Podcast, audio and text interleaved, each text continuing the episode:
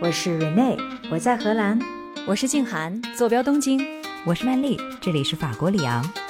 我的夜晚是你们的白天，可就算相隔万里，也不妨碍咱们聊天呀。欢迎收听时差八小时。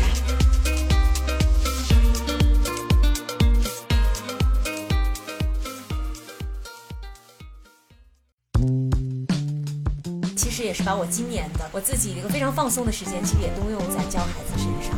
所以孙老师，您是到这儿来真的当了一回孙老师，是不是？真的是当了一回孙老师，而且对我来说，其实挑战蛮大的。他们也已经建成了差不多有八千个这样的 structure，在海底垒起了这样的一个新的人工的珊瑚礁石群，而这些珊瑚礁石群自然对于它的反应其实是很好的，也就是说它上面又出现了新的附着的珊瑚，所以当那一天。我到了海里面，然后第一次成功的下潜，再出来的时候，哎呀，用他们的话来讲就是静涵，你的笑容太美了。就是我在这里今年遇到特别多。都是因为疫情被耽搁了大学生活而来到这里的这些做 gap year 的小朋友们，都是十八岁到二十二岁左右的这样的一个年龄，风华正茂，每一个都浑身上下有使不完的劲儿，然后干活呀、做事呀，然后去上课啊，基本上都是不遗余力的在那里干这些事情。欢迎走进时差八小时的空间，我是住在荷兰阿姆斯特丹，但是暂居巴厘岛的 Rene。大家好，我是仍然在巴厘岛进行各项活动的静涵，但是马上要回到日本了。对，静涵今天是顺利的完成了她最后一天的教学任务，对不对？说到教学任务，那我们在这期节目里面呢，就想要来跟大家分享一下我们在巴厘岛都干了一些什么，以及我们的一些所见所闻。还有我们的个人的感想。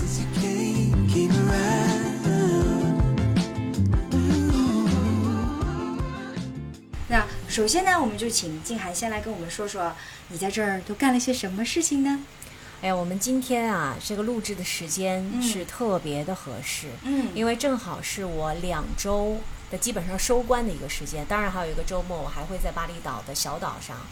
啊，再稍微躺两天哈，对 啊，所以在这个时间来录制，应该说是一个比较完整的一个感受。对我呢，其实听我们播客的小伙伴哈，上期也听到了，我是跟随着瑞内的脚步 啊，因为瑞内说这有一个志愿者的项目，其实是这个为海洋的多样性来努力的。到了这之后呢，我发现那个项目呢，可能由于我自己身体的一些原因哈，没有办法继续。但是呢，同时又发现，其实他们还有一个。Teaching program 就是一个在当地的课后学校来进行教学的这样的一个志愿者项目，而且这个志愿者项目也已经都进行了十几年了。我们所在的这个村子当然是巴厘岛，可能相对于比较穷一点的地方哈，比较本土本真的一个地方。是的，然后这边的小朋友呢，他们放学都很早。呃，中午就放学了。那下午一下午干什么呢？那这个 teaching program，他们在十几年前就其实也是各方的募资，然后就建了这样的一个课后学校。嗯，所以一年一年的都有不断的有志愿者来到这个学校来教小朋友。每个志愿者教的时间都不一样。嗯，那么有一些志愿者，他们可以在这儿待三个月。嗯，啊，这个其实对于孩子们来说真的是很奢侈，因为他们有一个很稳定的老师嘛，可以持续性的。较为系统性的教他们一些东西，但是还有像我一样，可能竭尽全力也只能在这儿教两个星期，对不对？因为我的假期也有限，而且其实也是把我今年的我自己一个非常放松的时间，其实也都用在教孩子身上。所以孙老师，您是到这儿来真的当了一回孙老师，是不是？真的是当了一回孙老师，而且对我来说，其实挑战蛮大的啊。这个学校是从。大概小学一年级一直到初中三年级这样的 range 都有，所以年龄跨度还是很大的。对，年龄跨度很大。老师的这个志愿者项目，他们已经把孩子按照年龄来分段了，嗯所以不同的老师都会带不同的学生，也可以你自己来选。我当时选的就是九到十二岁的这个年龄段。嗯，这个年龄段的孩子，呃，据我的了解呢，就是他们其实已经能够。具有相当的学习能力了，还在就是拼命的吸收知识的阶段，像海绵一样。对，但是他们其实又没有到达这个青春期，也又没有那么懂事的时候啊，我就选了这个年龄段。对我来说挑战比较大的有几点哈，首先我们是教他们英文的，英文不是他们的母语，对吗？在这里面，呃，孩子们其实都是讲印尼语的，或者是巴厘岛当地的语言。那对这个年龄段的孩子来说，他们的基础都很薄弱。你想教他们英文的本身，如果再加上一点一点点知识含量的话，对他们来说难度就有点高了。嗯。第二呢，这个年龄段的孩子，特别是男生，非常的调皮。如果这个班级有那么几个小男生在一起的话，哎呦喂，真的是有可能 就翻了天了哈。还有呢，就是我们其实都是外面来的志愿者的老师，我们对孩子不了解，嗯，这是第三个很大的一个难点。对，有些男孩很调皮的，但我今天发现我们班上有一个调皮男孩，画画很好。嗯，那如果我是一个长期了解他们的老师，我就可以善用他们的特点来帮助他们。但是我们来的时间又很短，没有那个预热的过程。对，不了解孩子的情况之下，其实去教他就。因材施教这一点是很难做到的，所以其实难度是蛮大的。但是我真的是也是竭尽全力吧。还有一点就是志愿者、老师、朋友们、团队、团队们，他们真的帮助我很多。刚开始来的时候，我就问他们，我说讲什么呀？嗯，我知道是教英文哈，但是教什么呢？当时有一个老师就提醒我，他说：“你教你认为重要的东西给孩子。”就是这个年龄段的孩子，你觉得什么对他们来说是重要的？他说的这句话一下就点醒了我。嗯，给我们举个例子呗？你认为什么样的事情对于他们来说是重要的？嗯，那我觉得对于他们来说，啊，其实对于这个世界的认识还是很重要的。嗯，所以我选了几个主题，其中一个就是时间，教他们认识时间，教他们时间之间的换算。嗯，比如说我们用英文来说，三点四十是。Three forty，或者还有一种方法是 twenty to four。嗯，当我讲前面一种表达方式的时候，他们很容易接受；但是当我讲后面一种的时候，就涉及到一个换算了。嗯，就涉及到一个小时有多少分钟了。嗯，对他们来说就不理解了。黑静涵，九到十二岁的小朋友应该是会做一百以内的数学了吧？按理来说，应肯定是会的。嗯啊，但是呢，其实我们这里面讲的这个数学的概念是一个时间的概念。嗯。即使我在黑板上画一个时间，我要告诉他们说，我们六十分钟，然后我们再过二十分钟就到下一个小时了，所以我们是 twenty to four。然后老师还翻译了，当时还有一个当地的老师在场，嗯，他们依然不懂。所以这个其实到底是哪个地方他们不明白，还是说对时间就没有这样的一个概念？嗯，我其实不是特别的清楚。嗯，所以这就回到刚才我说的，对我来说那个挑战就是。你不了解这里的孩子的基础是什么样的，对，可能也不知道他们自己在真正的学校里面是学一些什么的。是的，嗯。我再来给大家举一个例子。昨天我在教我班上的小朋友唱这个圣诞歌哈，因为正好是圣诞节快到了，对，然后就把他们分成两个组，一个是男生组，一个是女生组。我跟男生们说，我说男生们你们的声音要大哟，我说女生们在看着你们哟，所以他们的声音特别的洪亮。然后等他们唱完了之后，他们回来到座位上，这个年龄段的男生是很愿意起哄的。嗯，我跟他们讲，我说刚才你们在唱的时候，女生们非常的支持你们，对不对？他们说是的。我说好，待会儿女生唱的时候，你们也要看着他们，然后他们唱完了，你们也要给女生们鼓掌，好吗？嗯，我说这叫互相尊重。嗯，然后我们是一个团队。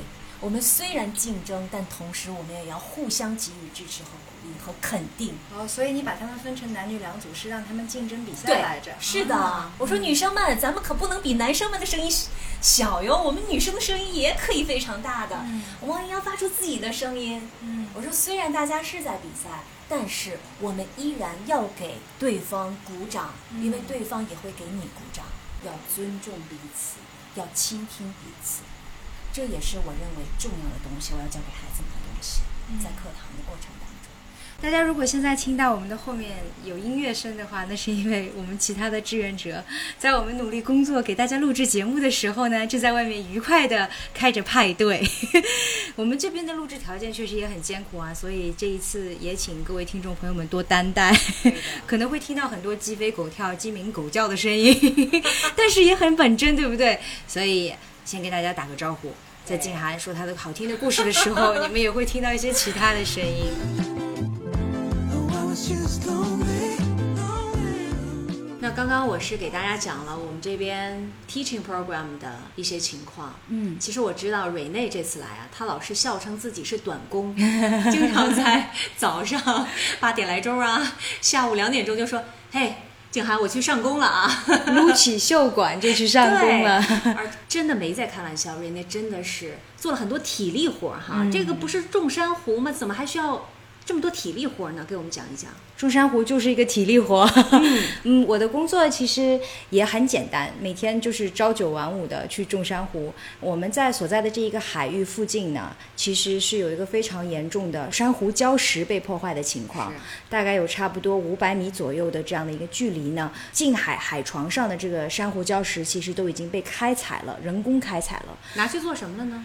人工开采，他们是拿来当做是建筑材料，就是建房子去了。是的，当地的原住民他们其实并不清楚珊瑚对于这个自然生态的这个重要性。那你在海底看到的很明显，就是光秃秃的嘛，这一块的礁石完全的都被破坏了，全都是沙子的，对，就变成了沙地。然后在这五百米之外的近海五百米之外的区域，其实人家是漂亮的珊瑚礁。是的，就在五百米开外的这个左和右两边。都能够看到原生态的礁石，而礁石上面就长着各种颜色的珊瑚，还有各种可爱的、漂亮的鱼在游动嘛。但是在我们我们的这个工作地点上面，礁石是完全没有的，所以只是一片沙地，嗯，也看不到什么，就是灰秃灰秃秃的。那你每天做什么？我们每天的工作就是去建一些人工的珊瑚礁石。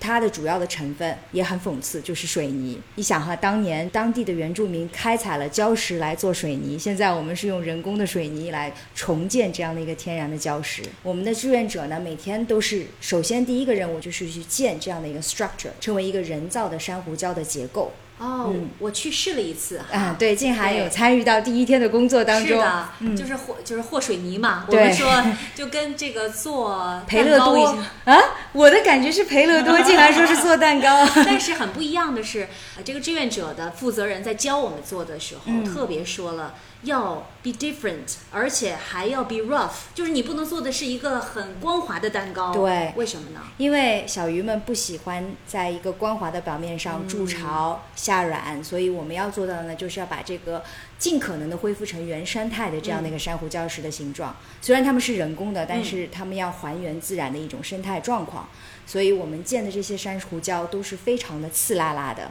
对对吧？扎手，尤其是水泥干涸了以后，就特别的刺手。那建这些 structure 只是我们工作的第一部分。嗯，多大的这个 structure？给大家一个概念。一个差不多是五十厘米见方的这样的一个呃底座，然后在上面就高度的话就上不封顶，就看你的建筑能力了，看你的设计能力，看看你的建筑能力，也看你的这个想象力有多好。其实所有你的这个建都是按照海洋生物它们的特性、它们的喜好来建的，生活习性来建的。所以你看到的这个外形上有个什么特点呢？就是它有四个角的底座。嗯。然后它是会扎到这个海底的海床上面，然后底座的上面呢，像个桌子一样哈。对，有点像一个四方的桌子。我跟静涵建的第一个这样的一个 structure 其实还挺平凡的哈，只是建了一个人工的隧道。等到我们学会之后，再看我们周围的这些同志们建的这个，就非常的有趣了。他们有做成像美人鱼的形状啊，贝壳的形状啊，还做成了很多甜甜圈的形状。我在之后的几天里面也是熟能生巧了。作为一个短工，我也是非常负责任的，就完成了各种。不同的设计，你刚才还是没有讲到你挥汗如雨的时候啊。那每天都是顶着三十五度以上的高温这么干的。建成了这个 structure 之后，还只是工作的第一步。接下来我们的任务是什么呢？就是等这个 structure 干涸了以后，我们需要干的一件事情，就是要把它抬到海边，把建筑里面的这一些沙石冲刷掉。嗯，因为其实我们建的时候是会放很多的东西。把那个雾填充起来的嘛，对，故意的，对，就是为了建起一个巢穴类似的这样的结构。第二步呢，就是要用很多的水把里面的沙石冲掉。嗯。第三步呢，就是要把它运到我们的这个已经被破坏的海床的上方，嗯，然后把这些建筑投掷到海的中央，扔下去，扔下去。对。接下来呢？接下来就到最惊险刺激的一步了，嗯，就是我们需要潜水到下面，然后把我们从上面扔下去的这个结构。一个一个的安置在我们安排的坑里面，这个位置上面我们需要筑起多少个高的 structure？那我们扔下去的时候，那个就颠三倒四的嘛，结构就到处乱飞。那等到我们下去了之后，我们就是要背着氧气筒，到这个海底差不多有七八米的地方，然后再把他们人工复原到他们该去的这个位置里面。所以这个 program 是从二零一七年就开始的，是吧？对，这个 program 它叫 North Bali 呃 Restoration of Coral Reef，其实它就是北巴厘岛的这样的一个项目，它是起始于二零一七年。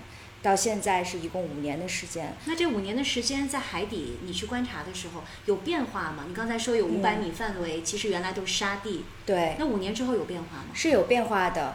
五年里面的时间呢，有两年的时间其实是没有太多志愿者来工作的，因为疫情的关系嘛，所以单单只是凭借着当地的渔民和这个组织上的一些常驻的这样的一些科研人员在做这件事情。即使是这样，他们也已经建成了差不多有八千个这样的 structure，在海底垒起了这样的一个新的人工的珊瑚礁石群，而这些珊瑚礁石群自然对于它的反应其实是很好的，也就是说它上面又出现了新的附着的珊瑚。我们甚至是看到了，就是很大的，就是那种脑珊瑚。嗯，我不知道大家有没有在科学馆里面看到过那些脑珊瑚啊？就是一个珊瑚的形状是浅白色的，它长得就跟人的大脑是一样的。嗯，这个其实是生态系统开始复原的一个非常好的征兆。在我们潜水的时候，我们每次就干完了这个活之后，我们都会绕着我们的这个就是八千多个已经建起的建筑群进行一个环游，就观察一下、观测一下有什么变化。我们就会看到很多五彩缤纷的鱼已经回到了这里。虽然旁边还是光秃秃的，因为还是很长的路要走嘛。对。但是对于我们在复建的这一部分，其实。自然的反应是非常好的。是的，嗯，我虽然没有参与，你虽然没有来跟着我们一起打长期的短工，对，但是呢，我有在这个水域潜水，嗯，所以刚才瑞内讲到的这个小鱼们回来了，嗯，彩色的小鱼啊，包括一些珊瑚慢慢的回来了，这个景象我是看到了，而且其实那个感受是很震撼的，对，就是你能非常清楚的看到那片沙底的那个海底，然后你也非常清楚能看到。所有的志愿者做的八千多个那个小小的建方的，对。这样的一些小的 structure，以及上面回来的珊瑚，你会看到我们所有的这个努力哈，嗯，其实是有回报的，是的，所以这个这个让我的感受是很具有震撼力的，对，冲击是很大，而且你我们看到其实我们建立了一个人工的这样的一个天堂，对不对？因为除了我们说的这些建筑。我们之前的前人们还曾经就把一个佛像放到了海底，是的，不知道是谁 的。前赴后继的这些，因为这个项目 五年以来虽然说断更了两年，但其实也有很多很多成百的志愿者来到这里。我们在这里遇到了很多很多不同国家的人，大家都是每天挥汗如雨。这个打工真的是说句实话。是实打实的在打工，而且我看到男生女生都是一样啊，因为男生是有力气哈，我们的传统印象当中，但我觉得所有的这个在 Marine 的你的这个 program 里面的女生们也都是对，也都是出出力气的，而且都是。扁的两个人挑着，然后就把那个其实很重的这个水泥的这个制成的建方的 structure，然后就一块挑着，然后投到海里面去。是的，我当时看到真的很惊讶，我觉得哇，我们中国派出来一个代表，中国代表队 瑞内出场了，也没有失落哈，没有，完全没有。跟大家讲啊，瑞内从来不是那个会在这个出苦力，我们这个出苦力啊，打短工，做这个志愿者活动当中。会有一丝，就收着，哎，我这个力气省一省，完全没有。对，我有的时候我会，你们都下工了吗？我要我去海边看一看，拍一些照片，说哇，我真的觉得非常的棒。嗯，也因为这个原因，所以现在瑞内啊，真的晒的很巴黎人了，很巴黎。我现在已经完全的融入了巴厘岛的这个人群当中，已经分不出彼此了。但是你回到欧洲之后，你的这个颜色就是那种非常贵的 tan 晒贵 tan 是吗？对，我们确实每天干的很辛苦，而且。大家都在互相鼓励哈，就说：“哎呀，终于明白了为什么要去健身房撸铁，为的就是这一天 能够把自己的力气用在这一点。而且男生女生真的一个都不示弱，这一点我们都非常的看在眼里，感动在心里。”嗯。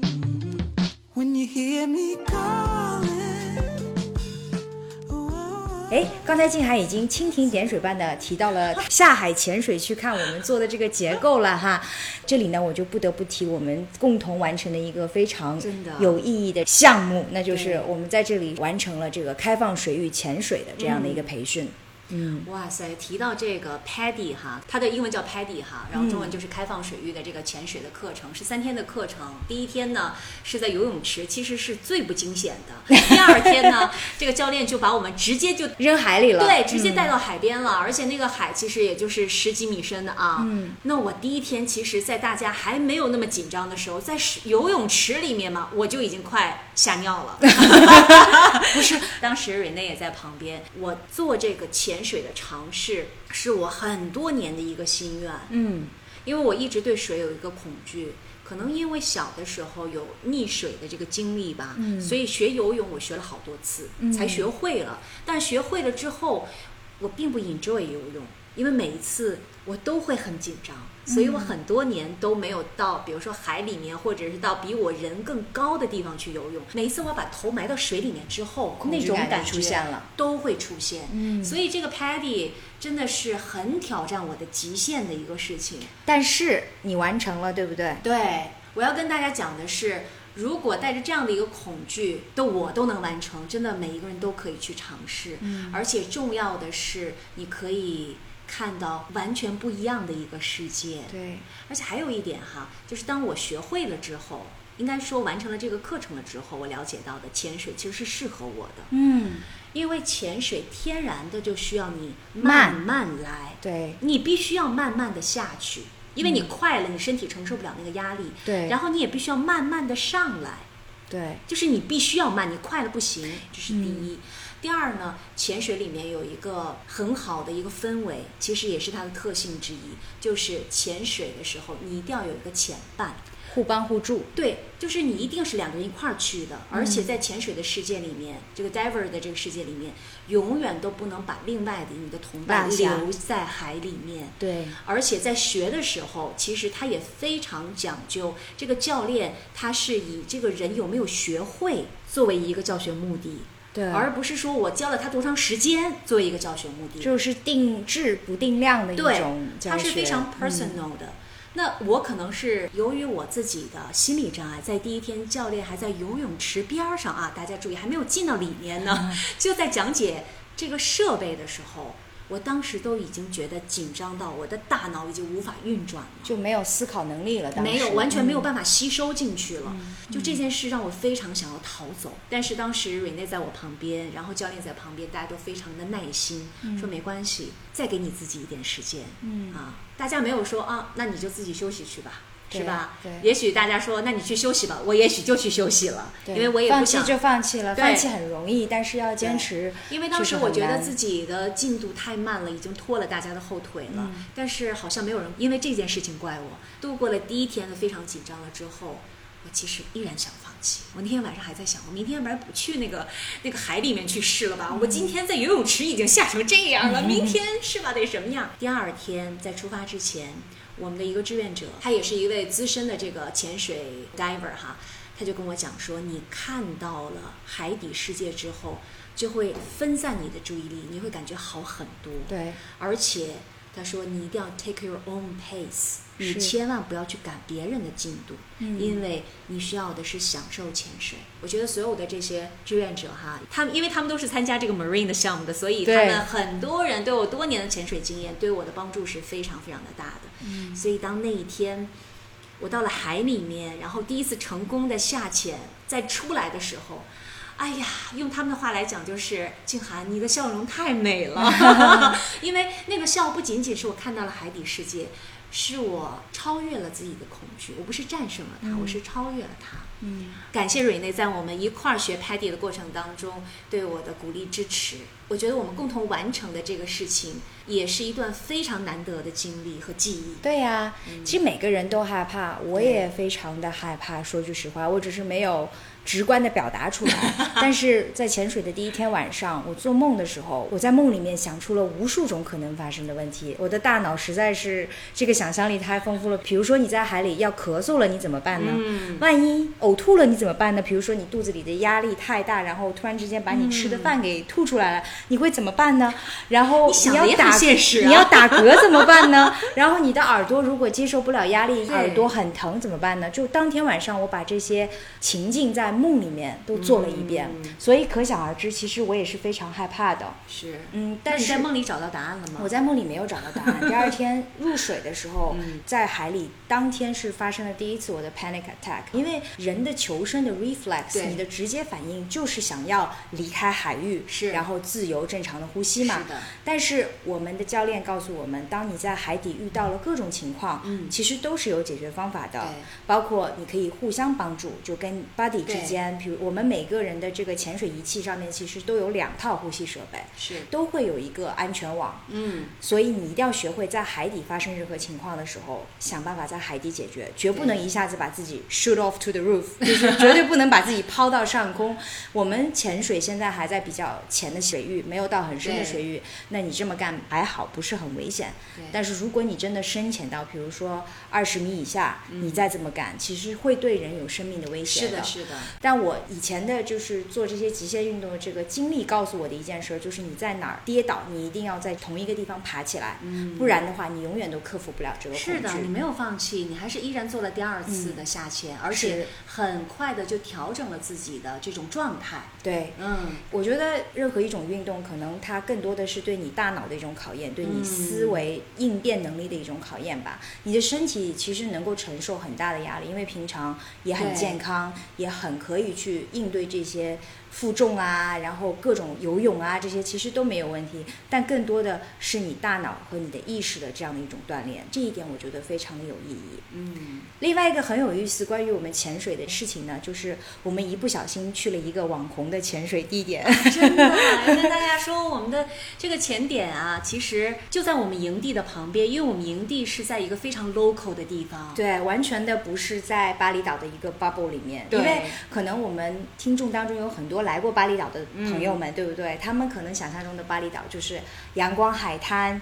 椰林阵阵，当然然后有很舒服的这个私家的海滩，你可以躺在那儿。APEC 会议是在这儿举行的哟，对人家是有这样的能力举行国际会议的。可是我们一头扎进的就是巴厘岛最原生态、最 original 的一个小村庄。哎，Rene 给我们讲讲我们这个地方住的，咱们俩吗，反正对吧对？Body Body 已经住了这么久了，你讲一讲我们住的是什么环境？我们住了一个 bungalow，但是也是非常突破我们的这样的一个生活条件的极限的。什么叫 bungalow？bungalow 其实就是一个单层的小草屋，我们呢是没有门的，遮掩住我们跟外界世界的就是两块大布头，然后上面是都用茅茅草，对对嗯，就是铺上的一个屋顶，对不对？是的，然后有一天是连着下了一整天的大雨吧。我跟静涵很幸运，其实我们是去了外面度周末，所以并不是在营地里面。可是我们的营地下了很大的一场雨之后，自然里的这些草啊，然后树枝啊，全都吹到我们的房间里面。也就是说，其实是一个不太隔离外界的这样的一个环境的这样的。那是相当不隔离，什么大的小的虫子呀，还有瑞内非常怕的老鼠啊，对，其实都在还有静涵很怕的大虫子啊，都一一登场了，然后来到了我们的房间里面做客。有一天早上，还有一只小狗狗跑到我们房间里面趴在那里，我就听到静涵在那里跟我说：“Rene，Rene，狗进来了。对呀、后来我们就让它在那儿继续睡了”嘛。它也非常对的，而且这样的小嗯茅屋、小草屋，还有一个巨大的特点，小茅屋，就是它完全不隔音。对，更别说啊，什么空调那是没有的。我们有一个摆头的小电扇，我们俩很知足啊，还可以轮流吹一吹。白天很热，大概有超过三十五度左右，但是其实晚上还是挺凉快的。凉快的也感谢我们的小草屋，因为据我们所知，我们的朋友们住的房间就没有那么凉快了。我们这这是自我安慰，对对人家对人家是有门的，人家是有卫生间和洗手间的。是的，是的。哎，话说回来哈，我们还是要介绍一下我们这次潜水的这个地点。对这个地点呢，据我国内的朋友跟我说，是在巴厘岛。必打卡的一个潜点，嗯因为在这里有一个一九六几年被鱼雷击中的美国渔船，嗯它有一个这个渔船的沉船所在地，对所以这个点就是他们说，哎，你去的是那里吗？我说哦，我难道是在这么 fancy 的地方学的潜水吗？是的，这个地方的名字叫做 t u l u m b a n 嗯，我相信很多 wreck ship 的 diver 就是喜欢去沉船潜水的这些朋友们，肯定会听说过巴厘岛这样的一个地方。国内跟这个地方叫做屠村。哦，原来还有个翻译的名字，对，简称为屠村。好，那这一期播客的名字就定下来了，叫我和静涵在屠村学潜水。难能可贵的呢，还有就是这一艘沉船，其实它是在近海的海域，所以我们并不需要下到很深的地方，对，就能够看到这艘船很完整的一个全貌了。而且因为它有已经有六十多年的历史了吧？对，所以它的上面已经附着了很多的珊瑚。然后就也吸引了很多的小鱼呀，对，所以我们在海底真的看到了各种各样的鱼群。是我还有看到那个 blowfish。金哈也多了很多机会，以后跟他的小孩就可以去讲这边的故事了。嗯，好像可以吹吹牛哈。对，是可以的，是可以的。那为什么我们会想要学潜水呢？其实也是因为这个工作的关系哈。这个工作是一个要求了，你必须要学会潜水才能下去种珊瑚嘛。对，嗯，这也是我克服恐惧的另外的一个例证吧。因为我今天是第一次正式的要下水去干搬运的工作。是作为一个正式的劳工下水去搬运就是不但是作为一个潜水的初学者，在海底要游来游去，对，而且在海底还要搬着那些东西搬来搬去。是的，当然他可能在海底就不重了嘛，可是还是需要这个和你的伙伴一块来对协调一块来搬运，搬运，把它放到它应该有的这个架构上面，还是很有挑战性。对，今天上来的时候，静涵也看到了我的腿上有很多的纪念的划伤，还有很多就是有一种。漂的软珊瑚其实它是会扎伤人的，对，会让你的皮肤很痒，所以其实我现在的腿上面就是我工作的这个印证啊，就是你的勋章啊，对对对，徽章，对，这是我的军功章。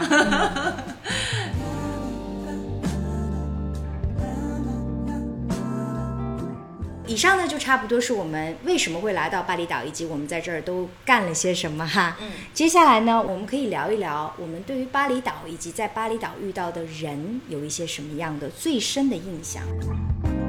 来巴厘岛有不到两周的时间，我们真的好像做了很多事儿哈。对，感觉每天都特别的忙碌，很充实。我觉得对我来说，来到巴厘岛此行最大的感受就是，让我重新找回了。我作为一个人和自然之间的关系，嗯，今天瑞内还在笑我说：“你知道吗？你第一天来的时候，因为我们院子里有很多很多的村狗，都是村子里的狗，也不知道是谁家的，反正都是溜来溜去的，可能就是住在我们的院子里。然后有很多的鸡，这个鸡也不知道是谁家的，反正就是走来走去，捉来捉去。嗯，还有很多的壁虎。对，瑞内说你第一天来的时候，你看到狗啊，你都缩在我的背后。可是今天狗在在我我的脚边，轻轻的咬了一下，我就说啊。”它在那儿，好像已经融入了很多。其实这真的是一个很明显的一个变化。现代社会，我们生活在大城市里面，生活很便捷、很方便，我们都习以为常的热的 shower 啊，然后我们的这个洗手间呢都非常的方便。但是实际上，它是一个悖论。当我们的生活越来越方便的时候，我们其实离自然也是越来越远的。嗯，现在我和瑞内的生活。我们是十几人共用两个洗手间，共用两个户外的这个冷水浴，而且全村都没有热水。对，听起来很多人听起来说不可思议，不可思议。但是也因为这样的一些不方便，让我又重新找到了人和自然之间的那种。更直接的接触，化繁为简的接触。是的，嗯，有那么多的声音在我们的耳边，比如说鸡飞狗跳的声音，是吧？公鸡不是从凌晨开始打鸣，它是从半夜十二点就打鸣，一直打到早上。对，有不同的鸡群，可以听到不同的层次感，就是近处有几只公鸡，远处又有一群公鸡，这样子连番作战的打鸣。嗯，包括和大海之间的关系。嗯，我们俩第一天是在一个比较 fancy 的巴厘岛的一个酒店住了一下，人家说走，咱们去大海里游泳。我说不行。这个大海，我就趟一趟。嗯，可是现在我又重新找回了和大海之间的这个关系。昨天我教孩子们上完课之后的这个活动是游泳课，我还在问其他的志愿者老师，我说游泳课去哪儿游啊？嗯，大海里。结果我们就被引到了大海里，所有的孩子就到大海里面去了。然后我说那我们怎么办？他说你看着你的孩子呀。我说我有四十个孩子，我怎么看呀？看不过来。所以我昨天其实完也没有穿着游泳衣，然后我就跟孩子们一块儿到了大海去船海了，嗯，然后去去跟他们一块儿跳来跳去的，看到女生们在那儿憋气比赛，看着男男生们在那儿罗这个罗汉，然后互相冲撞对方，然后孩子们就在那儿游来游去，他们不需要什么救生衣、救生圈，他们更不需要游泳裤、游泳衣，他们就是在海里面可以尽情的去享受，嗯，然后这个深深的感染了我。对，让我也重新找到了哦，我和自然之间原来可以这么近。对，所以这一趟我觉得对我来说非常重要的一个收获，就是让我重新找到了自己和自然之间的那种联系。是，我也见证了这种蜕变。静涵真的是跟着我一起上山下海，是不是？我们还去爬了这边第三高的大火山，然后去上面体会了一下地热是怎么样一回事情。嗯，我们真的有的时候在城市住久了，已经忘记了这个和自然之间的这种感觉。我们已经忘记了什么其实是正常的了，比如说落叶也好啊，或者吹过来的树枝也好啊，或者是泥土也好啊，这些一切在这儿，在我们的这个小村子里面，碎石也好，我们每天都是趟着土路在走的。对，很习惯了已经。嗯，是的。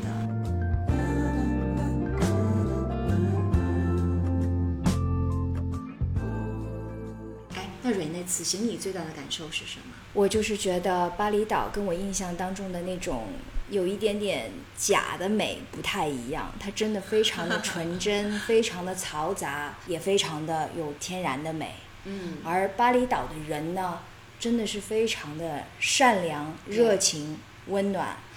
我一开始的时候，我就跟静涵讲过这样的一个感受哈，就是这边的人怎么都这么善良、这么热情呢？这么热情啊！让我这个在欧洲受惯了气的 这个被服务者，突然之间有一些受宠若惊。我还一直在想说，他们是不是对我有所企图啊？他们是想要从我身上得到一些什么吗？是来赚我的钱？对呀，是我是不是需要付小费呢？但是在这里住了差不多两三天之后，我就意识到了，他们真的就是这样子。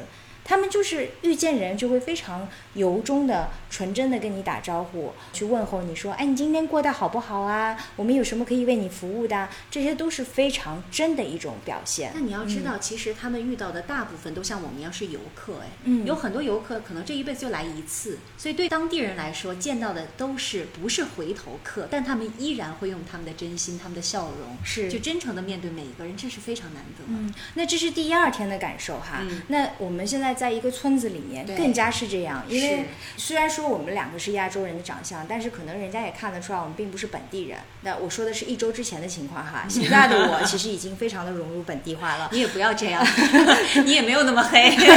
但是我们其实，在村里遇到的人们，对我们也是非常的关怀，热络的去帮助我们解决生活上的一些困难。他们也知道有一些不便之处，可能会不习惯这里的。对。呃，饮食呀，或者说一些生活习惯，包括一些信息很难获知，所以我觉得这个也不单单只是一种游客，而是说是巴黎人天然的一种纯真和善良吧。可能也跟他们的这个宗教有关系，因为巴厘岛主要的这个宗教就是印度教 （Hindu）。嗯。印度教的教徒一般都是非常善良、与人为善的，这是我的一个猜想象和猜测哈。但是我确实是被震撼到了，尤其是在经历了欧洲的这种，我不应该说欧洲人跟人之间的关系是冷漠吧，但是至少就是有一些距离感。但在这里呢，随着天气的这种温暖，也让我感受到了人和人之间的这种温暖。刚才瑞内提到了当地人哈，其实对我来说冲击很大的是我教的那群孩子们。嗯，我第一天去学校的时候，我就发现那儿所有的孩子们在踢球的时候都是穿着夹脚趾的拖鞋在踢，甚至是没有穿鞋，甚至是会把鞋子脱掉就光脚在踢球，而他们的速度是非常非常的快的。嗯，而且在上课的时候，屋里面。哪儿有空调啊？全是闷着的，全是闷着的。其实白天的温度，刚才蕊内说非常的高。我们又在教室里面，只有一个小风扇，而且是离孩子们非常远的。我真的上两个小时的课下来，我有的时候闻到自己都感觉好像人快馊了。嗯。但是孩子们其实他已经习惯了，就在这样的课上面。你就会看到孩子们的那个汗啊，就从额头、从鼻尖，就是身体的就渗出来，但是他们依然在那很认真的在学习。对，所有的这些气候上的不便，并没有影响他们的吸收。嗯，尤其也是因为当地的这个宗教的习俗，所以啊，我们所有的女生们。在着装方面也是有一些要求的。大家可能想象中的巴厘岛就是小背心啊、小吊带啊，然后小小热裤啊、比基尼啊，对啊，穿着夹脚当地人可不是这样的。对，因为我们是在村里面，对于女性的这个着装要求还是挺高的哈。我们不能穿无袖的衣服，必须要把自己的上身比较好的。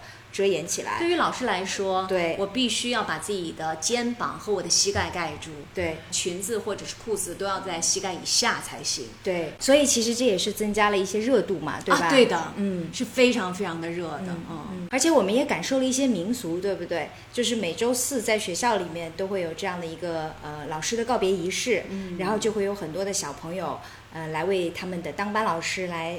举行一些表演活动，对，而我们呢，在参加这个活动的时候，也都需要穿上当地这个传统服饰。这个传统服饰其实它就是一块大花布。这个男生女生啊。即使是小朋友，他们也需要穿上，都是裙子，而且都是长裙。嗯，而且男生头顶上还要戴上一个类似于这个布编成的一个小帽子。总之就是非常的可爱。嗯，咱也都入乡随俗，咱们也需要必须要穿上这个，他们当地叫这个 salon，就走路很难走，我们都变成了就是非常优雅的，迈不开大步，对，迈不开嘛。但是孩子们，我跟你讲，他们真是太棒了。我看到我们班的男生，他们很有办法，他们就把自己的这个长裙子在中间这么一兜，就又变成了。一个裤子了，然后把它兜起来继续踢球。是，嗯。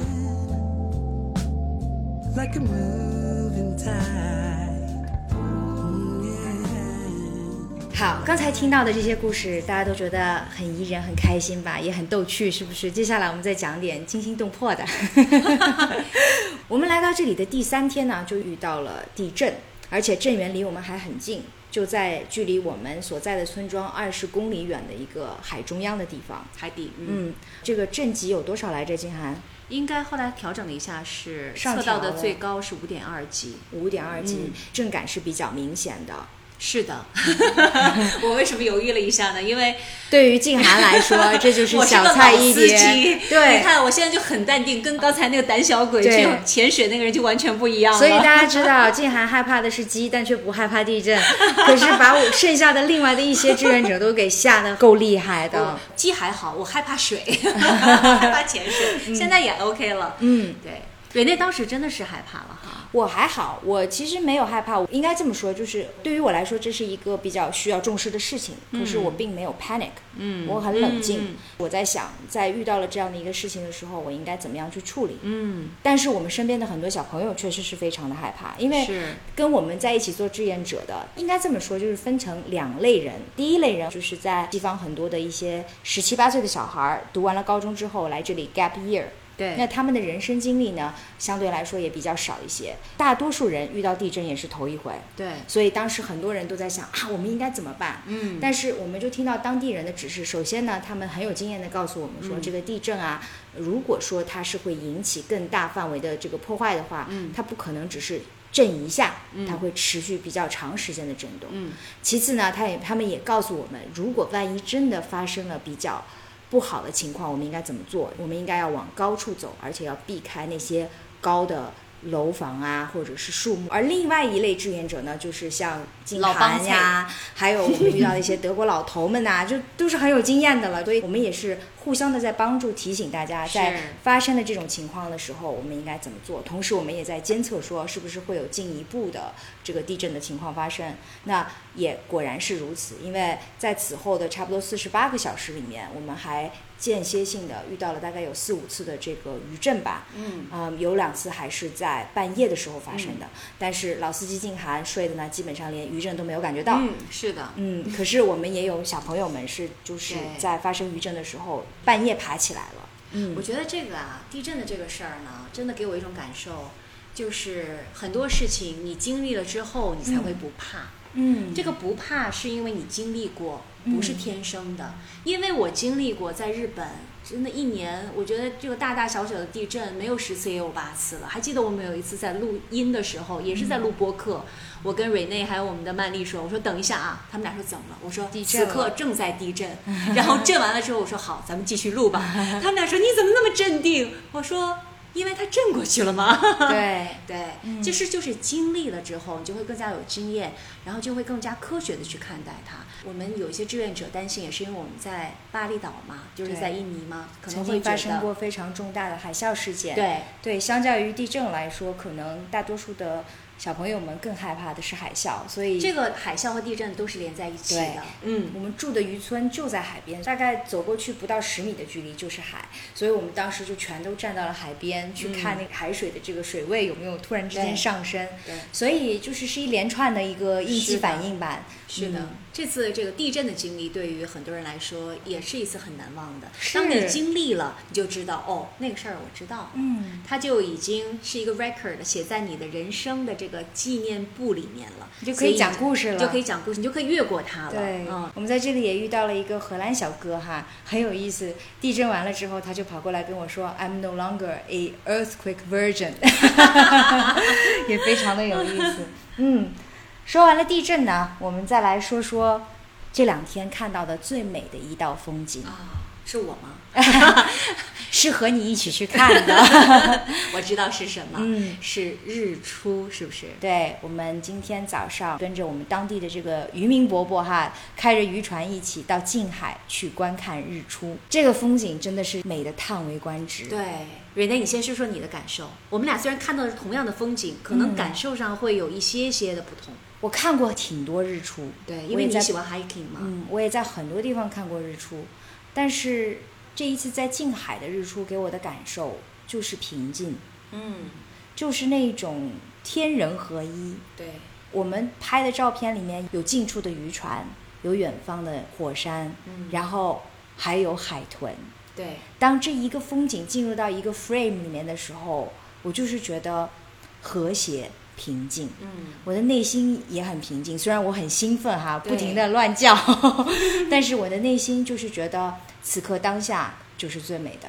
对，嗯，那我再说说我的感受哈。那静涵你的感受呢？首先，我觉得我们能看到这样的美景，这个真的是。大自然的馈赠也是我们的幸运，幸运，我们很幸运真的非常 lucky。我们我们是看到海豚最近的一只船，对，而且有那么多只海豚，是大概有十几、二十几只跃出了水面，跃出不断不断的跃出水面。我和瑞内非常的幸运。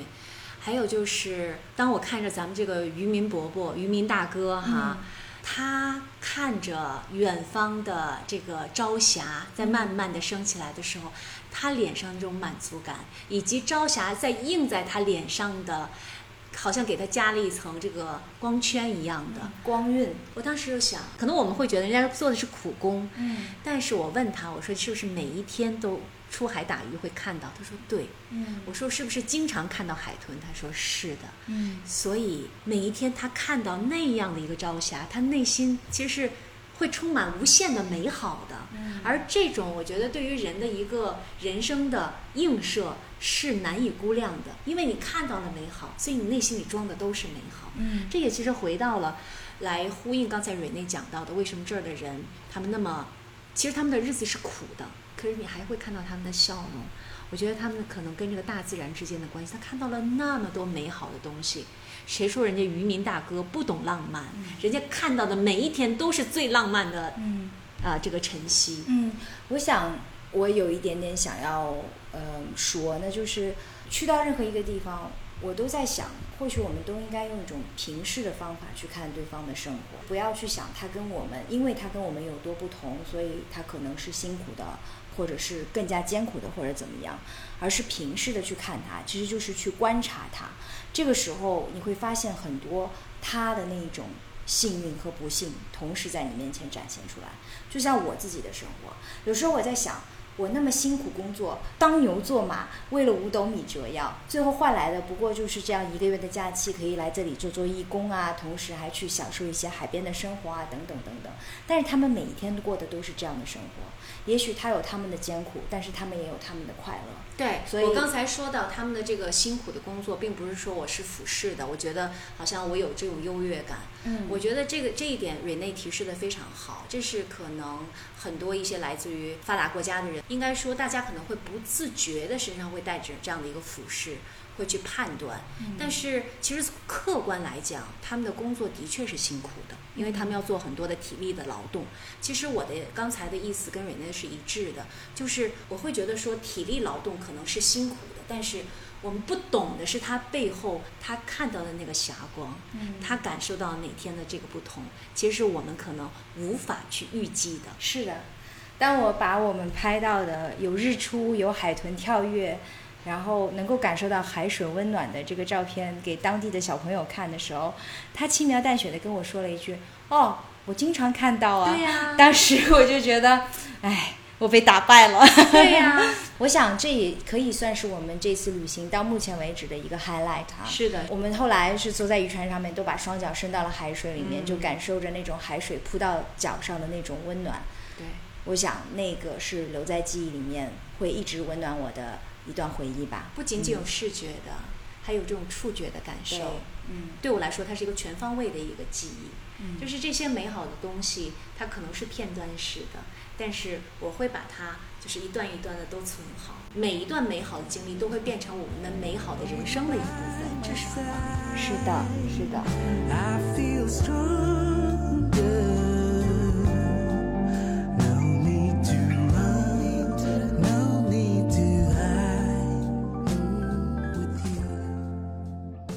我们再回过头来说说我们在这里遇到的 来自不同国家的人们吧，因为除了我们跟当地人的各种有趣的互动，其实我们在这里还遇到了很多来自于不同国家的志愿者。是，接下来我们聊聊我们在他们身上都看到了一些什么，跟我们我以往的经历有些不同的地方呢？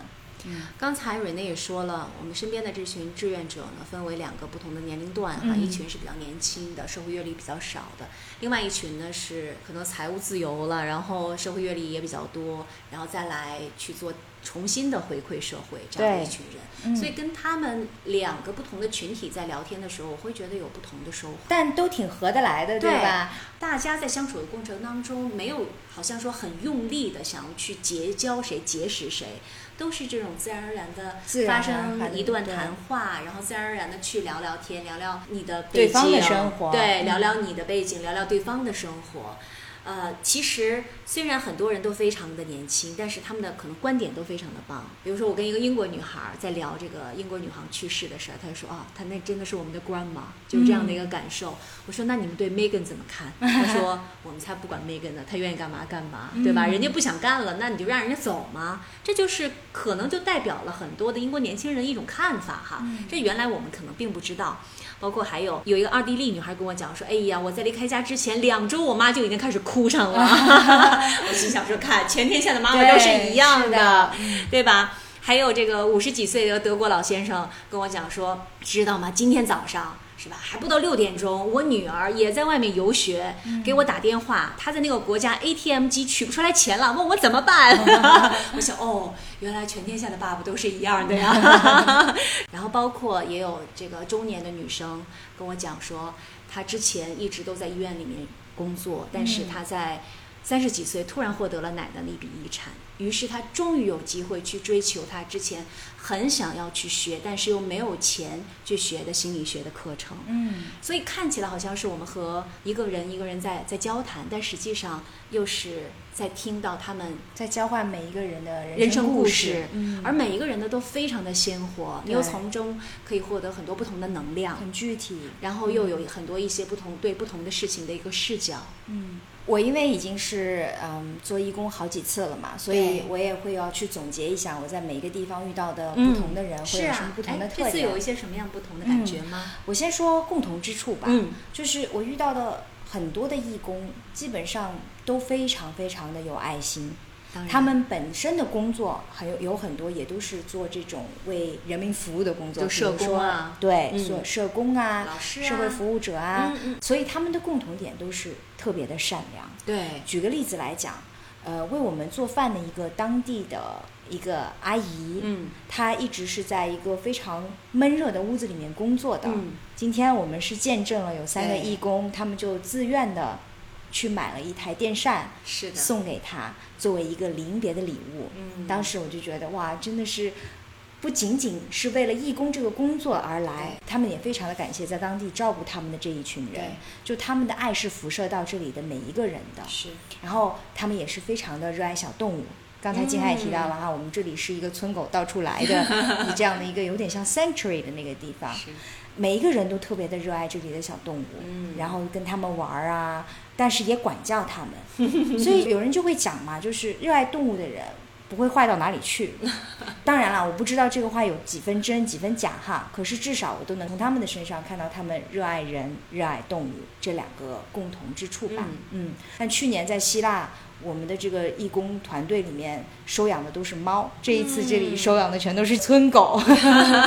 嗯嗯，不同之处呢，就是我在这里今年遇到特别多。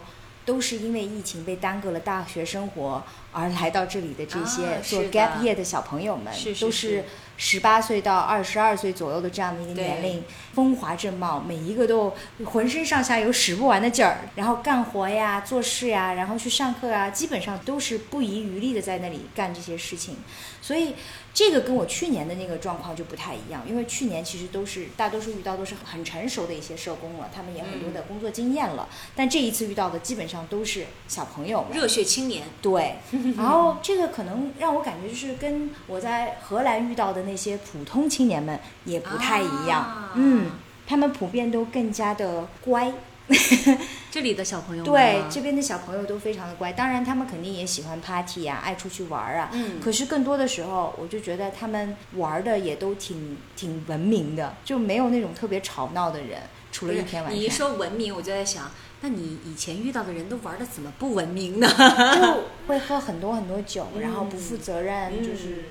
反正就是，我觉得他们是很有责任心的一些小朋友。这也是我的一个共同的感觉。虽然年龄轻，但是好像我并没有把他当成小辈，我反而会觉得这些所有我们遇到的，我们说孩子，还是加了引号的孩子们哈，真的我是把他们当成同事的。在教师的这个 volunteer 的 program 里面，我真的会去跟他们请教他们的教学方案，对，会去跟他们交流我的教学方案到底怎么样，嗯，然后会去跟他们探讨说，哎，那你用的方法是什么？有什么好的一些上课的方法和技巧可以分享？对，可以分享给我吗。他们真的都是非常的 open，把他们的教具毫无保留的毫无保留的都分享给我。在他们身上，我学到了很多关于。教授小孩子们的一些方法，嗯，因为我在这儿的时间比较短，只有两周，而他们其实有一些虽然很年轻，十八九岁，但是已经在这儿待了三个月的时间了，他们已经亲身去实践了，嗯，我觉得这个是很难得的一个地方。虽然年轻，但是其实他们是负责任的，并且是成熟的，嗯。在 teacher 的 program 是这样，在 marine 这一边，在这个珊瑚的重置工作当中更加如此了。嗯，因为这些十八九岁的男孩女孩们，他们可都是潜水一顶一的好手啊！我这个大姐姐跟着他们一起下水的时候，他们也都会非常的照顾我。嗯，每个人经过我身边的时候，都会用手势，因为我们在水下是没有办法用语言来交流的嘛，他们都会用手势来询问我：你还好吗？你还有多少氧气剩下？你可不可以继续完成你现在的工作？就是会有一个团队的这种感觉，对。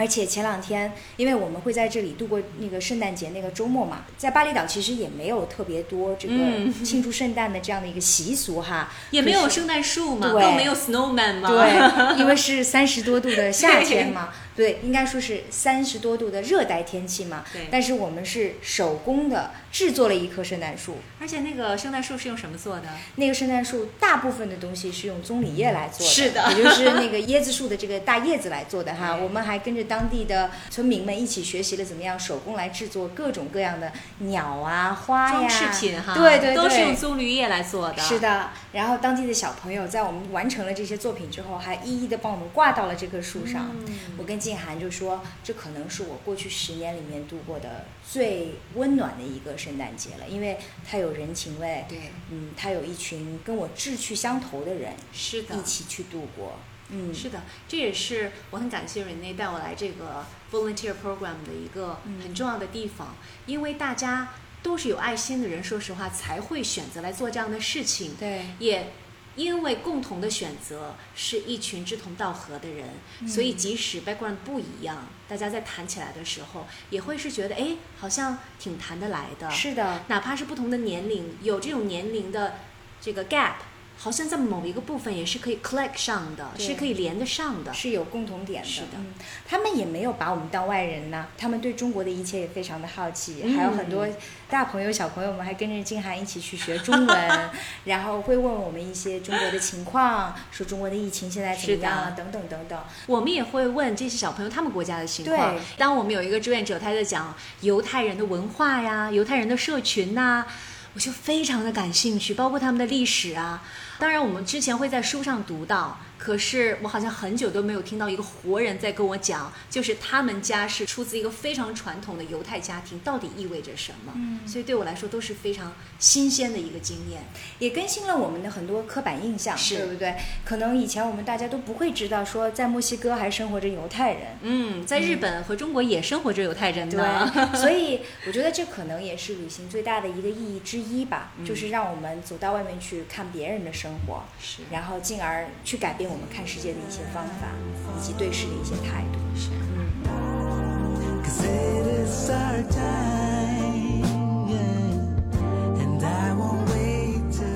好啦。以上呢就是我们在巴厘岛旅行到目前为止的一些个人的经历和见闻。在这些故事里面呢，我们是体会了各种人情，经历了各种各样的故事，上山下海，嗯，做了很多的事情，每天都很忙碌。然后每天呢，又因为这种忙碌而变得非常的饿。我跟静涵每天都坐在那里就坐等开饭的时间，也很享受这种有被关怀、被照顾的这个生活。因为我们每天起床就有人为我们准备早饭啊，然后跟大家一起。工作呀，我呢就是要下下地去干活了。静涵呢要去备课，然后等到下午呢。嗯，当他上课的时候呢，我工作完了以后呢，就会去参加跟他们一起这个学校的活动，所以每天都非常的充实。但是我们也有这种乡村女教师下班了呀，然后村口的短工也下班了，就在村口在那坐在那儿 没什么事儿，砍大山呐，买根冰棍儿，对，然后跟来自于世界各国不同的呃大孩子小孩子们在聊天呐，就是也很像村口的老大爷们的生活，对吧？对，也非常的宜人，也很放松。是的。我很感恩自己能够留出一个月的时间，把所有的这个一年的这种疲惫都放下。我说的是心理的疲惫哈，因为来了这儿生理上是绝对很疲惫的，真的嗯。但是能够把自己的心理上的疲惫放下，然后跟静涵好朋友一起去分享这样一段的经历，应该说从明天开始。旅行还将继续。嗯，嗯，静涵呢，马上就要回日本了。嗯，在回日本之前呢，他会去海岛静静的躺一躺，睡一睡，潜潜水。是的，嗯，呃，其实各位听友在听到我们这期节目的时候，已经是二零二三年的新年的第一周了哈。真的，嗯，我们的时间过得非常的快，我们的播客也一晃都将近两年的时间的。对，那我们这一期其实。也是我和瑞内对于二零二二年的一个收官之旅哈，对的，我们对一整年的，我觉得这个收官之旅是我们一整年的还来，我很有信心的说这件事一定是我们两个共同的一整年的一个海来，所以也非常的感谢可以有这样的一个机会和我们的听友来分享我们的这段经历。对我呢还会继续在巴厘岛留一周的时间完成我的工作，然后我也得。赶回去屁颠儿屁颠儿的继续为五斗米折腰了。好啦，以上就是我们在巴厘岛的这个特刊的最后一期了。祝大家新年快乐！我是住在荷兰阿姆斯特丹的瑞内，但是仍然还在巴厘岛。我是仍然还在巴厘岛，马上回到日本东京的静涵。